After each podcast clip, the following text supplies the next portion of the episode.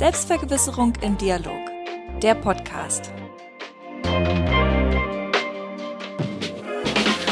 Und damit begrüße ich wieder alle ganz herzlich, die eingeschaltet haben zu unserer neuesten Ausgabe. Und Marian, dich begrüße ich natürlich auch. Moin, Kevin. Ja, Marian, wir hatten in den vergangenen Folgen schon mal darüber gesprochen, dass wir mal gern dein Masterarbeitsthema thematisieren wollen. Thema Energiepolitik in Kombination mit Neokolonialismus. Und ähm, diese ganze Zusammenarbeit, die momentan geplant wird zwischen Deutschland oder Europa allgemein und Afrika. Und ähm, ja, was kannst du uns dazu alles Schönes sagen? Ja, genau. Ich bin ähm, sehr gespannt, das mal zu teilen und vielleicht, ähm, dass wir einfach drüber reden und äh, zu neuen Ergebnissen kommen. Ich habe mich nämlich gefragt, ob das, was Robert Habeck oder das Wirtschaftsministerium plant mit Namibia, mit den Solar- und Windparks in Namibia, die dann unten, also das ist ja fast schon Südafrika, das ist äh, eine wahnsinnige Entfernung, ähm, was da gemacht werden soll mit äh, die, der Umwandlung des Stroms in Wasserstoff ob das alles so, ja, ob das gut ist, ja, um die, um die Strompreise zum Beispiel abzufedern, die ja äh, enorm gestiegen sind und dann die hm. Lebenshaltungskosten und so weiter. Das ist alles, was ähm, zum Beispiel eben der Russland-Ukraine-Krieg ausgelöst hat, ob jetzt diese Solar- und Windparks in Namibia eine Form sind, die für Europa gut ist ähm, und in Zukunft eben niedrigere Strompreise bringt. Bin dann aber auf den Begriff Neokolonialismus gekommen oder Energiekolonialismus, was das eben ist. Und bin da der Meinung, dass man auf jeden Fall verschiedene Haltungen dazu haben kann. Und ähm, ja, ich würde einfach mal definieren, was Neokolonialismus ist, weil es eben sowas ist, was ja, was man vielleicht so populistisch mal sagt, ja, das ist ja wieder, dass Deutschland nach Namibia geht. Ja, wir hatten dort eine Kolonie äh, 30, 40 Jahre lang, vor 100 Jahren. Und wir haben da ähm, also die, ähm, zwischen 1904 und 1908 zum Beispiel die Herero und Nama, der Völkermord. Hm. Und dass wir jetzt in das Land zurückgehen und dann eine Partnerschaft aufbauen, das kann ja eigentlich nicht sein. Also das kann ja nicht, äh, wir müssen ja unseren, aus unseren Fehlern gelernt haben und nicht jetzt wieder dahin gehen und wieder Solar- und Windparks aufbauen, was halt ein großer Unterschied ist zu dem, was früher war. Mhm. Aber warum gerade das Land? Ja? Und dann habe ich eben im Bereich Energiekolonialismus gesehen, Großbritannien geht wieder nach Kenia und Kenia war auch eine Kolonie von Großbritannien. Und Spanien geht nach Marokko und baut da Solar- und Windparks und Marokko war auch eine Kolonie von Spanien. Wie kann das sein, dass Europa aus den Fehlern, die, ähm, die man wo man weiß, dass das sind einfach Fehler, Menschenverachten und Versklavung und Ausbeuten der Rohstoffe, dass das jetzt wieder genau diese Länder sind. Also man hätte sich ja auch andere Länder ähm, ausdenken können. Also wenn ich da kurz einen Gedanken einwerfen darf. Ja, klar. Ja. Ähm, vielleicht betrachte ich das ein bisschen zu naiv, zu positiv, aber man könnte das natürlich auch als Chance, als Wiedergutmachung, als ähm, Dialogmöglichkeit äh, betrachten, sodass man wieder ins Gespräch kommt und ja, das, ähm, ich will nicht sagen, dass man die alten Zeiten vergessen macht, aber dass man halt so eine gewisse Reparationszahlung leistet. Und das war so mein erster Gedanke dazu, als äh, du mir von deinem Thema erzählt hast. Ja, ja, das kann man auf jeden Fall so sehen. Äh, da werden wir im, im, Verlauf noch zu kommen, weil es eben dann um die Frage geht, wie vorteilhaft ist es für Afrika und wie vorteilhaft ist es für Europa. Mhm. Denn der Neokolonialismus geht eben davon aus, dass Europa wieder, so wie es eben im, im traditionellen, nenne ich es, ähm, oder wird es auch wissenschaftlich genannt, der traditionelle Kolonialismus, ähm, Dort waren die Profite hundertprozentig auf europäischer Seite und Afrika hat zu null Prozent davon profitiert. Es wurde geschadet und die, der Entwicklungsrückstand, den Afrika hat, der ist auch heute noch maßgeblich auf die 500, 400 Jahre Kolonialismus zurückzuführen wo eben ähm, ja, Rohstoffe ausgebeutet werden, Menschen unterdrückt wurden, hunderte Millionen Menschen unterdrückt wurden, versklavt nach Nordamerika geschickt, äh, um dort auf Baumwollplantagen zu arbeiten, unter anderem. Und das ist eben ein Faktor, Arbeitskräfte wurden geklaut und äh, die Kultur wurde unterdrückt. Ähm, mhm. Dass das eben ja, auf der einen Seite wieder gut gemacht werden kann, wenn es wirklich Vorteile gibt in den Solar- und Windparks und dann eben Umwandlung von Wasserstoff. Oder zum Beispiel, ähm, du kennst bestimmt auch das Projekt Desertec, das war ähm, auch eben europäische Banken, europäische Unternehmen, die geplant haben, wir pflastern jetzt einfach die Sahara zu oder soweit wie, wie es notwendig ist. Ähm, wir pflastern da viele Windräder und Solarpanels hin und äh, die Energie kommt dann über Wind- oder über Stromtrassen nach Italien, Spanien und somit nach ganz Europa. Und das ist ja zum Beispiel gescheitert, weil es ja, politische Unruhen, zum Beispiel arabischer Frühling 2010, dass da viele Investitionen im Sande verlaufen sind, im wahrsten Sinne des Wortes. Und ähm, dass das eben ja auch schon so einen neokolonialen Anklang hatte. Denn was Neokolonialismus ist, es, ähm, es, bedeutet, dass die Rohstoffe wieder ausgebeutet werden, gerade durch multinationale Unternehmen, was auch eben Desertec war. Und Desertec hatte eben auch diesen neokolonialen An Anschein. Hm. Und die Ausbeutung der Rohstoffe, die findet eben ganz subtil statt. Nicht mehr wieder, dass der Staat sagt, Unternehmen geht dahin und äh, versklavt die Menschen, bringt sie im, im Zweifel um und Hauptsache Rohstoffe rausziehen, sondern multinationale Konzerne ähm, die machen es eben auf subtile Weise, dass es eben nicht ähm, Medienberichterstattung in, in dort Berichte zu gibt, sondern eben ganz ähm, unterschwellig, dass man es nicht, nicht erkennt. Ähm, aber dass gleichzeitig die Abhängigkeit Afrikas da ist von Europa. Zum Beispiel, dass einfach die, die europäischen Staaten und Unternehmen entscheiden, wo was hingebaut wird, wie das finanziert wird, welche Arbeiter da ähm, dran arbeiten. Und Europa entscheidet quasi alles im Neokolonialismus und die Staaten, die haben, und das ist der entscheidende Punkt, formal sind die Staaten unabhängig in Afrika, mhm. aber im Neokolonialismus wird gesagt, eben nur formal, aber faktisch ist, Euro, ist ähm, Afrika immer noch zum Großteil abhängig eben von europäischen Finanzierungen, europäischen Krediten, europäischer Entwicklungshilfe und so weiter. Ähm, gerade zum Beispiel durch Weltbank und IWF, das sind ähm, eben die, die maßgeblichen Finanzierungsinstitutionen weltweit, aber gerade in dem Bereich. Und dann ähm, Afrika sieht sich dann so, okay, äh, die Investitionen, Europa entscheidet, wo die hingehen. Europa entscheidet, wer davon profitiert, in welche Regionen. Europa entscheidet, in welche, Bran in welche Branchen das geht.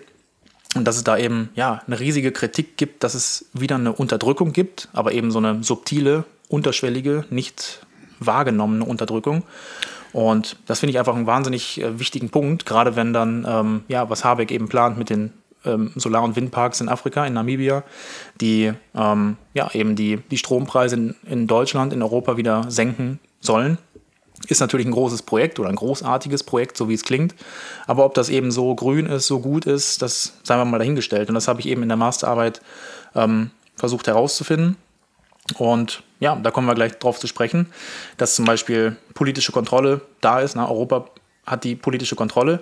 Und um den Namen zu nennen, weil ähm, der, der ehemalige ghanaische Präsident, der hat das eben ähm, begründet. Und das war äh, Kwame Nkrumah, der erste Präsident Ghanas, was ja eben ehemals die Goldküste war. Dementsprechend hm. kommt da mit der Begründung der Theorie auch schon so ein, ja, so ein Neokolonialismus rüber, wenn der erste, äh, der, der die Theorie begründet hat, auch noch der Präsident war von einem Land, was aktiv einfach Goldküste hieß, weil Europa dem den Namen gegeben hat. Ne? Okay, ja.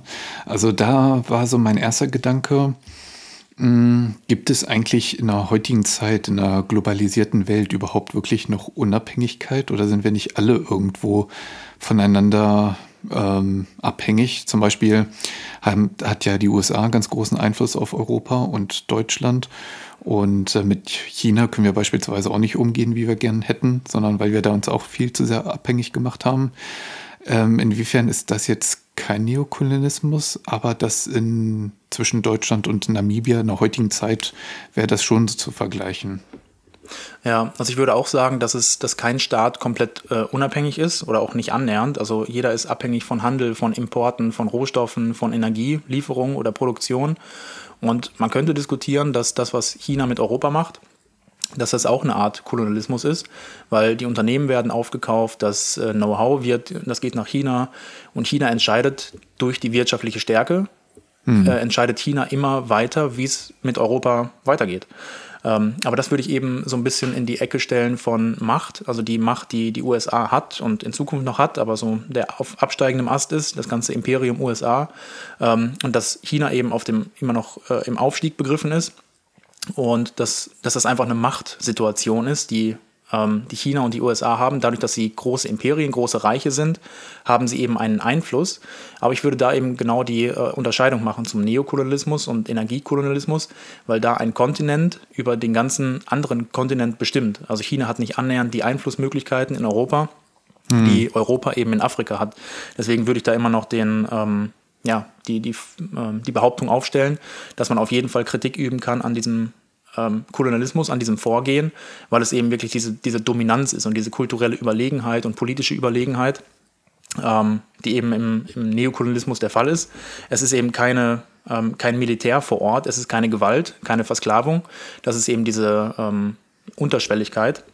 Ja, also Und, die äh, Wagner-Truppe ist ja in, im Namen Russlands in Afrika momentan unterwegs. Also das könnte man, Ja, das ist auch- das ähm, grenzt schon ziemlich an klassischer Kolonialismus, wenn Ja. da diese ähm, Kneipenschläger mit äh, Militärausrüstung da reinmarschieren und ähm, die Diktatoren da unterstützen. Ja. Da, wenn Ja, ich da unsere Machenschaften angucke, ähm, sind wir doch das kleinere Übel, finde ich.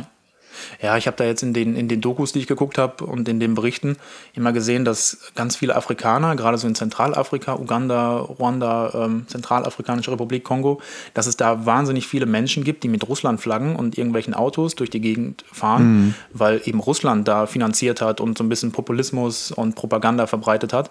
Und jetzt die Menschen glauben, ja, Russland bringt uns den Frieden, Russland bringt uns Entwicklung, Russland bringt uns wirtschaftliche Stärke, weil Russland hat uns nie kolonialisiert. Ähm, Russland war nie auf dem afrikanischen Kontinent, um Rohstoffe auszubeuten, jedenfalls nicht im herkömmlichen traditionellen Kolonialismus. Und dass da jetzt so eine positive Sicht entsteht, gerade mit Wagner-Söldnern, und dass die Gruppe Wagner da auch so aktiv ist, das hat mich so überrascht, wo ich denke, das, das kann doch nicht sein, dass jetzt irgendwie Die werden doch Punkt eines eins, Besseren das- belehrt. ja, dass die eben da sind und dass dann so eine positive Sicht von, von ähm, Menschen in den Staaten ist. Aber ich würde auch sagen, das äh, ja, wird auch so ein bisschen hochgeschaukelt und ich glaube, dass eben weniger als ein Prozent irgendwie, die wirklich aktiv Medien konsumieren, dass die das gutheißen, was Putin und was Wagner in der Ukraine macht. Ähm, dass es keinen normalen Menschen geben kann, sage ich mal, der das gut heißt. Aber hat mich auf jeden Fall auch ähm, ja, so ein bisschen eben an die koloniale ähm, Entwicklung erinnert. Ähm, die Parks, die muss man sich eben vorstellen, es sind äh, über Quadratkilometerweise Windräder und Windkraftanlagen und ähm, Solarmodule über, wie gesagt, unfassbar große Flächen, ähm, also mehrere Fußballfelder. Darunter macht es halt keiner, weil sonst lohnt es sich teilweise nicht.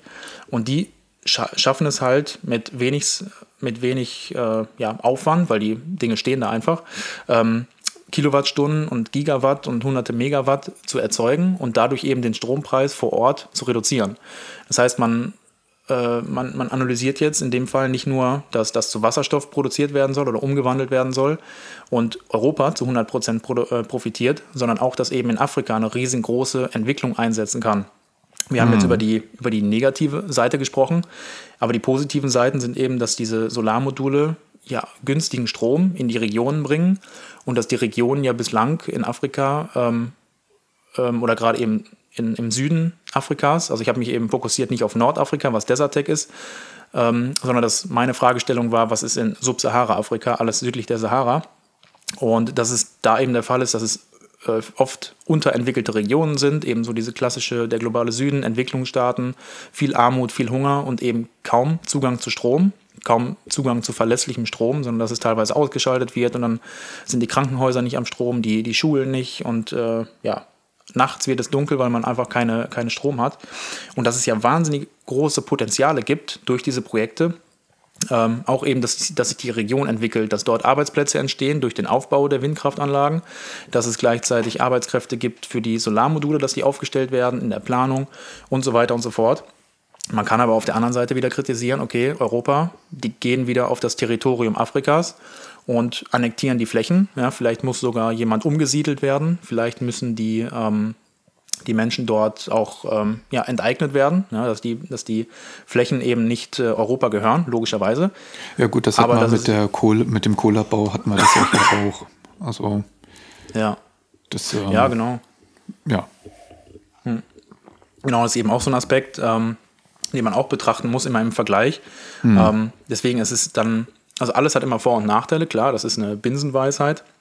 Aber dass es hier wirklich ähm, so, so eine Waage ist, wo man sagt, egal welche Position man hat, man muss verstehen, dass es auch die Gegenseite, dass die auch irgendwie recht hat. Deswegen war ich am Anfang des, der Masterarbeit so 50-50, dass ich gesagt habe, ja, es gibt positive ähm, positive Aspekte. Wir brauchen ja die erneuerbaren Energien, nicht nur in Europa, dass wir erneuerbare Energien haben und grünen Strom und dazu noch günstigen Strom, weil er eben ja, mit wenigen Cent pro Kilowattstunde, dass das einfach nicht ähm, anders zu erreichen ist. Aber da auch, dass ähm, in Afrika zum Beispiel, was halt der ähm, schlafende Kontinent oder wie man das auch immer nennt, äh, und es wird im 21. Jahrhundert eine wahnsinnig große Entwicklung eben in Afrika geben. Und wenn die Menschen da auch jeder ein Auto, jeder sieben Elektrogeräte oder 70 Ge- Elektrogeräte im Haushalt hat ähm, und der Lebensstandard steigt, dann ähm, haben wir ja noch größere Probleme, sage ich mal, mit, ähm, ja, mit CO2 und so weiter und so fort. Wobei ich auch immer sagen muss, wir haben jetzt äh, 1000 Jahre einen wahnsinnig hohen Wohlstand gehabt. Wir sollten in Europa nicht sagen, ja, ihr in Afrika, ihr sollt mal keinen Wohlstand haben, mhm. sondern wir müssen eigentlich unseren Wohlstand reduzieren und es gut heißen, dass Afrika endlich auch lebenswerte ähm, Verhältnisse bekommt. Aber das ist ein anderes Thema. Ähm, und in Afrika sind eben die fossilen Energien immer noch hoch und ähm, weit verbreitet und die größte Energiequelle sind fossile Energien. Deswegen auch aus europäischer, auch aus europäischer und Weltsicht müssten wir es gut heißen, dass in Afrika ähm, einfach grüner Strom produziert wird ohne CO2-Ausstoß. Mhm. Und äh, deswegen muss man das dann zum Beispiel auch wieder positiv sehen. Dazu mal zwei äh, Gedanken. Äh, zwei ja, Gedanken. Und ja. zwar auf der einen Seite, wir wollen ja erneuerbare Energie haben und Afrika möchte Know-how, äh, finanzielle ja, Kredite etc. Und gewissermaßen sind wir doch beide abhängig voneinander, weil Afrika braucht einen starken Partner. Wir brauchen die Gegend, wo wir die ganzen Parks aufbauen können, weil ähm, so ziemlich Nordamerika, äh, Osteuropa, Asien, die eignen sich alle nicht für diese ganzen Parks, weil da nicht der Sonnenanteil ist, wie man es äh, in Namibia beispielsweise hat, so dass wir jetzt nicht wirklich so viele Alternativen haben. Und ähm, die Afrikaner sind ja auch nicht blöd. Die, die sehen ja, wie sich China verhält und ähm, dass die genauso viele leere Versprechungen machen ähm, wie damals die Europäer. Denn äh, das sieht man ja schon, äh, China investiert ja ganz fleißig in Afrika und bisher passiert aber jetzt nicht so viel. Also die ziehen mehr raus, als dass sie reinstecken. Ja. Und ähm, Russland, gleiches Thema. Die sehen, wie ähm, Russland sich in der Ukraine verhält. Und dann können die natürlich denken, ah, okay, wenn wir vielleicht Zicken machen, haben wir den, haben wir irgendwann auch Krieg. Ähm, und die Söldner sind ja jetzt schon da.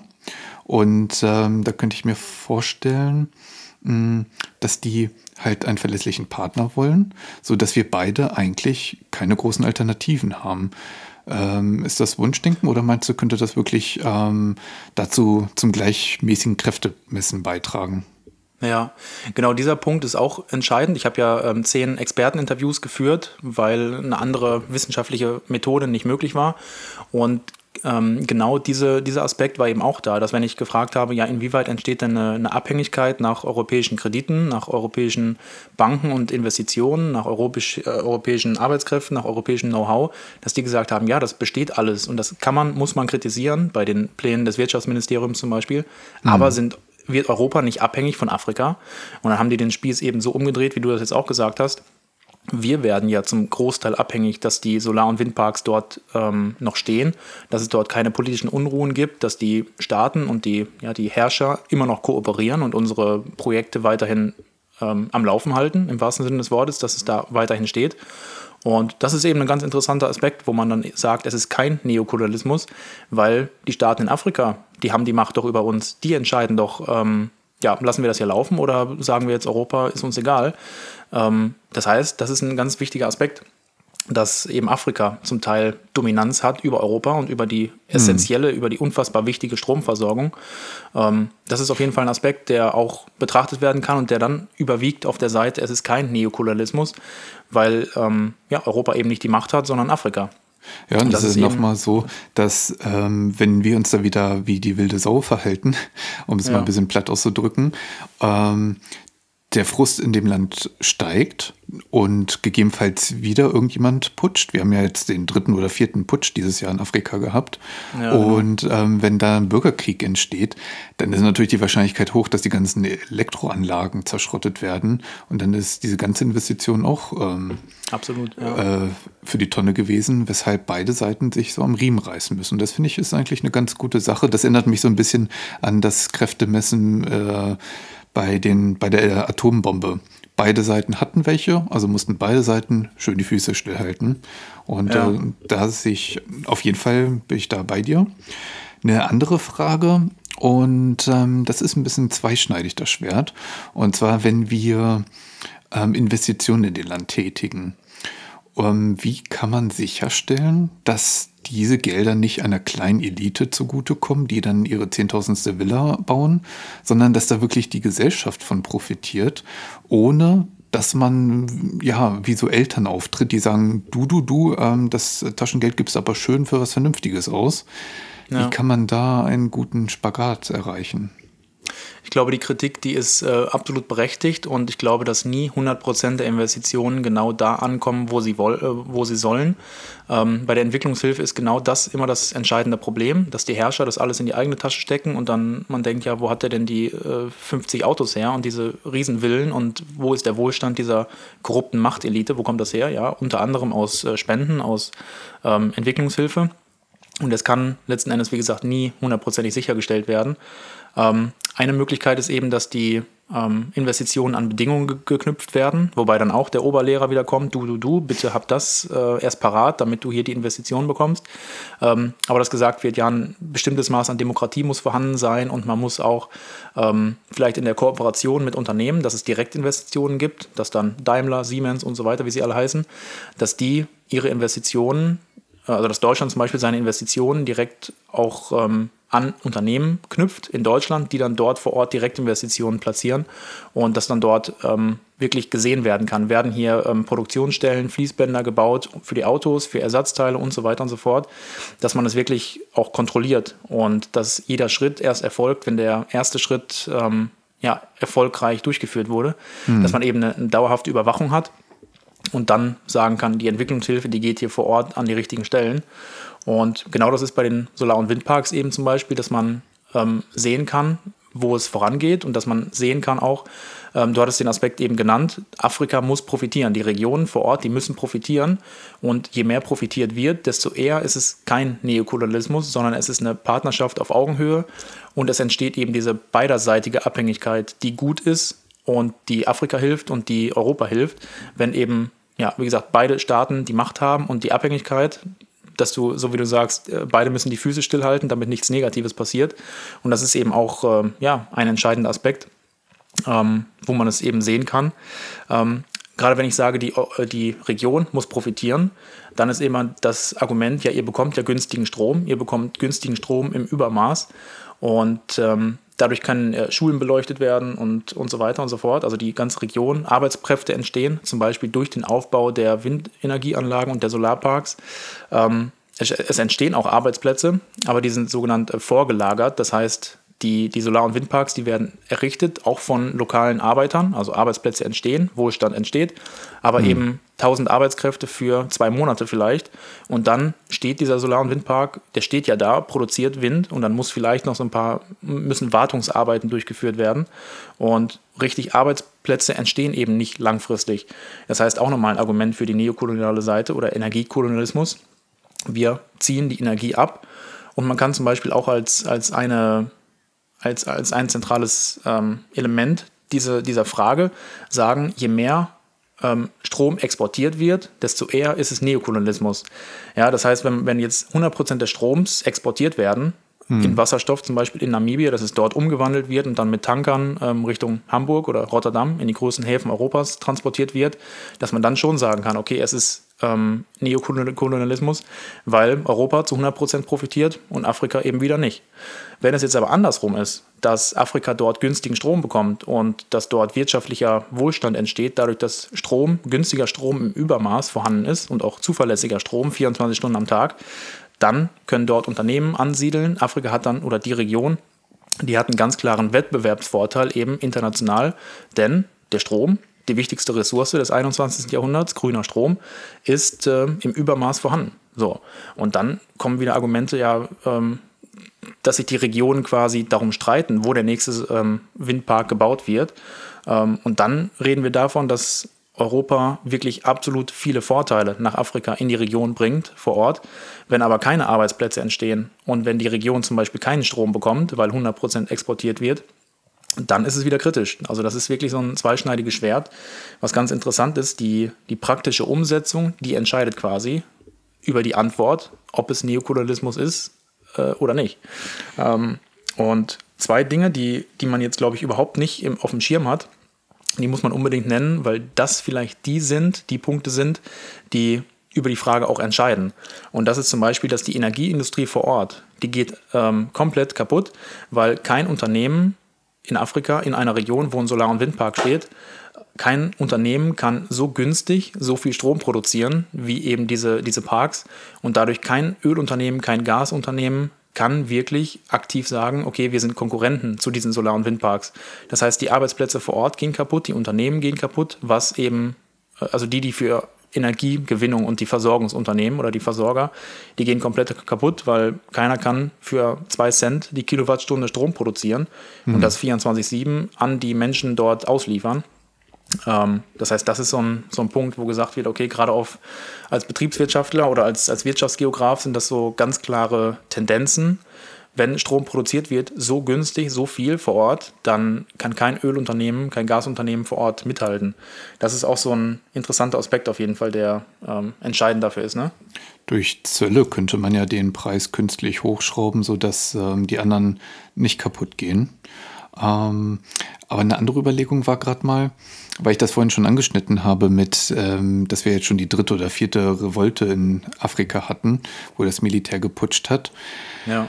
Ähm, sollte diese ganze Thematik von Deutschland, ähm, Spanien, Großbritannien mit militärischer Unterstützung begleitet werden, um sicherzustellen, dass ähm, ja, dass da alles so seines Weges geht? Oder wäre das schon wieder zu sehr Bereich Kolonismus, weil die dann sehen, ah, okay, der, der weiße Mann kommt wieder mit seinem Militär angeschippert und ja, wie, wie ja. siehst du das? Auf der einen Seite halt die Gefahr der Revolution, äh, der, na, der, oh, jetzt fällt mir das Wort nicht ein, ähm, von den ganzen Put Ja, genau. Ähm, okay. Die Instabilität und auf der anderen Seite ja, die Altlasten aus der Kolonialzeit. Äh, wie, wie ordnest ja. du das ein?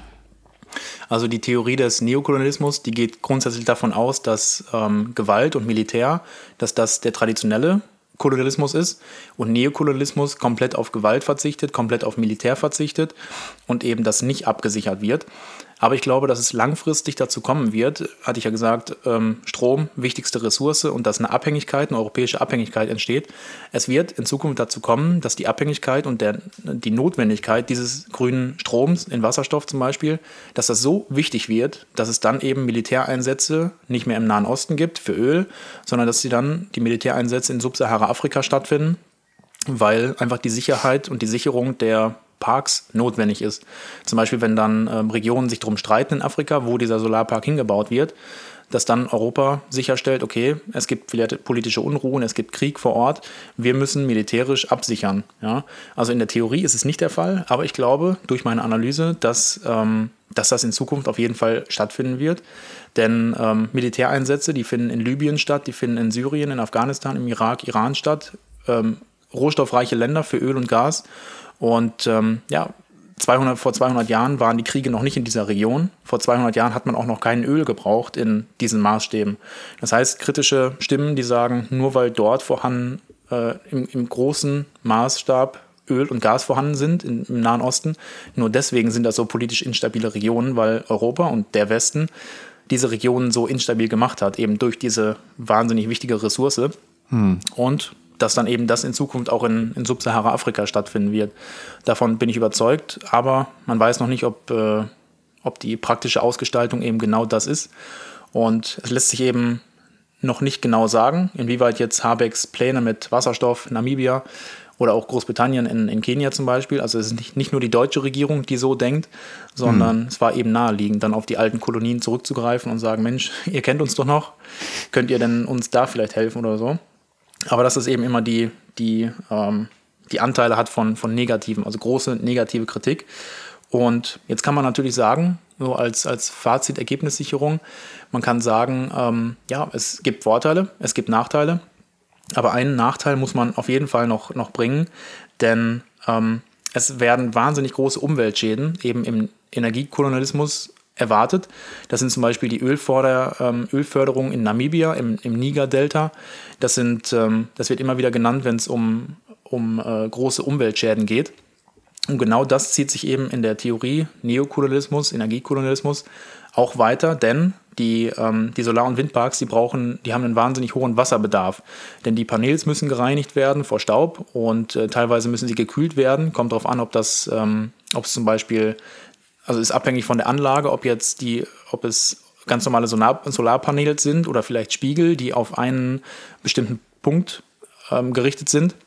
Das heißt, hm. nicht nur müssen die ähm, Paneels gereinigt werden, was eben im großen Maßstab jeden Tag notwendig ist, weil sie in einer Wüste oder in Wüstengebieten gebaut werden. Aber gleichzeitig, wenn man sagt Wüstengebiet, weiß man, okay, Wasser ist knapp. Das heißt, diese Solar- und Windparks, die sind noch dazu negativ äh, konnotiert, weil die Menschen vor Ort das Trinkwasser nicht mehr haben, das sowieso schon spärlich vorhanden ist. Dieses Trinkwasser wird dann noch benutzt, um die Spiegel zu reinigen und die Solarpanels, damit die auch nicht irgendwie 30, 40 Prozent weniger Strom erzeugen. Ähm, das heißt, das kommt nochmal auf die Waage, die sich dann eben nicht mehr 50-50 hält, sondern die dann ein bisschen negativer ausschlägt auf negative Aspekte und äh, Nachteile und Kritik daran. Mhm. Ähm, genau, deswegen würde ich ähm, würde ich auf jeden Fall die, die, diese Punkte sagen, dass man nicht aktuell sagen, jetzt habe ich viel sagen gesagt, Moment, ähm, dass man nicht ähm, schlussfolgern kann, es ist ähm, gut und schlecht, sondern dass die praktische Ausgestaltung, wie es am Ende wird, individueller Solarpark für sich genommen, dass das dann die Waage je nach Solarpark, je nach Land, je nach Unternehmen zum Ausschlag bringen wird, dass es vielleicht 70 Prozent positiv ist für Afrika und 30 Prozent negativ und man dann eben nicht von Neokolonialismus sprechen kann. Ähm, und dass je mehr Exporte nach Europa gehen, dass dann auch eher von Neokolonialismus gesprochen werden kann. Wenn, die, wenn der Strom vor Ort bleibt und Europa den Strom quasi an afrikanische Staaten, Unternehmen, ähm, die Menschen vor Ort verkauft für einen günstigen Preis, dass dann, dass es eben eine Partnerschaft ist und eine wirkliche praktische Entwicklungshilfe, dass es das werden kann, wenn es gut umgesetzt wird. Ähm, das das bedingt aber auch, dass der Strom vor Ort bleiben muss. Wenn jetzt Habeck plant, 100 Prozent des Stroms gehen ähm, über den Hafen Namibia Richtung Europa in ne, Form von Wasserstoff, in großen Wasserstofftankern, hm. dass dann 100 Prozent exportiert wird, bedeutet, es ist ganz klar Neokolonialismus. Das heißt, je mehr Exporte, desto eher Neokolonialismus. Andererseits, je mehr Vorteile für Afrika, je mehr Strom dort vor Ort bleibt, desto eher ist es eben kein Neokolonialismus und Afrika profitiert davon. Je mehr Profite und Vorteile für Afrika, desto eher nicht. Ja? Okay. Ähm, das finde ich eben wahnsinnig interessant, dass man sich äh, die Zukunft angucken muss und sagen muss, wir schauen uns jeden individuellen Solar-Windpark an, ob es wirklich eine gute Umsetzung gibt oder nicht. Ähm, und dass dann, dass dann quasi geschlussfolgert werden kann, wie, wie ist hier der Stand. Kann man das gut sehen, was, Wirtschaft, was das Wirtschaftsministerium plant, was Europa, Deutschland plant? ist es positiv oder negativ, ne? Ja, also ich, ähm, ich würde es eher danach bewerten, welche, ob beide Seiten ähm, davon profitieren und nicht so sehr davon, wie viel Prozent vom Strom bleibt in Afrika, wie viel wird exportiert, sondern dass man guckt, was wollen beide Seiten und wie viel bekommen beide Seiten von dem Kuchen. Weil wenn, äh, sage ich, Afrika mal sagt, okay, so viel Strom brauchen wir nicht, den Großteil könnt ihr haben, dafür kriegen wir Geld, weil wir das einfach momentan mehr brauchen als ähm, Strom. Und dass dann ähm, die Lücken da geschlossen sind, wo sie sind und dass man nicht sagt, okay, wir machen 50-50 beim Strom, und Afrika sagt dann, ja gut, ähm, davon die 20 Prozent liegen bei uns nur rum, die brauchen wir nicht. Ähm, ja. Dass man dann wirklich guckt, ja, äh, was brauchen beide Seiten und wie viel kriegen sie davon? Und eher davon abhängig machen, dass äh, keiner den anderen ausnutzt.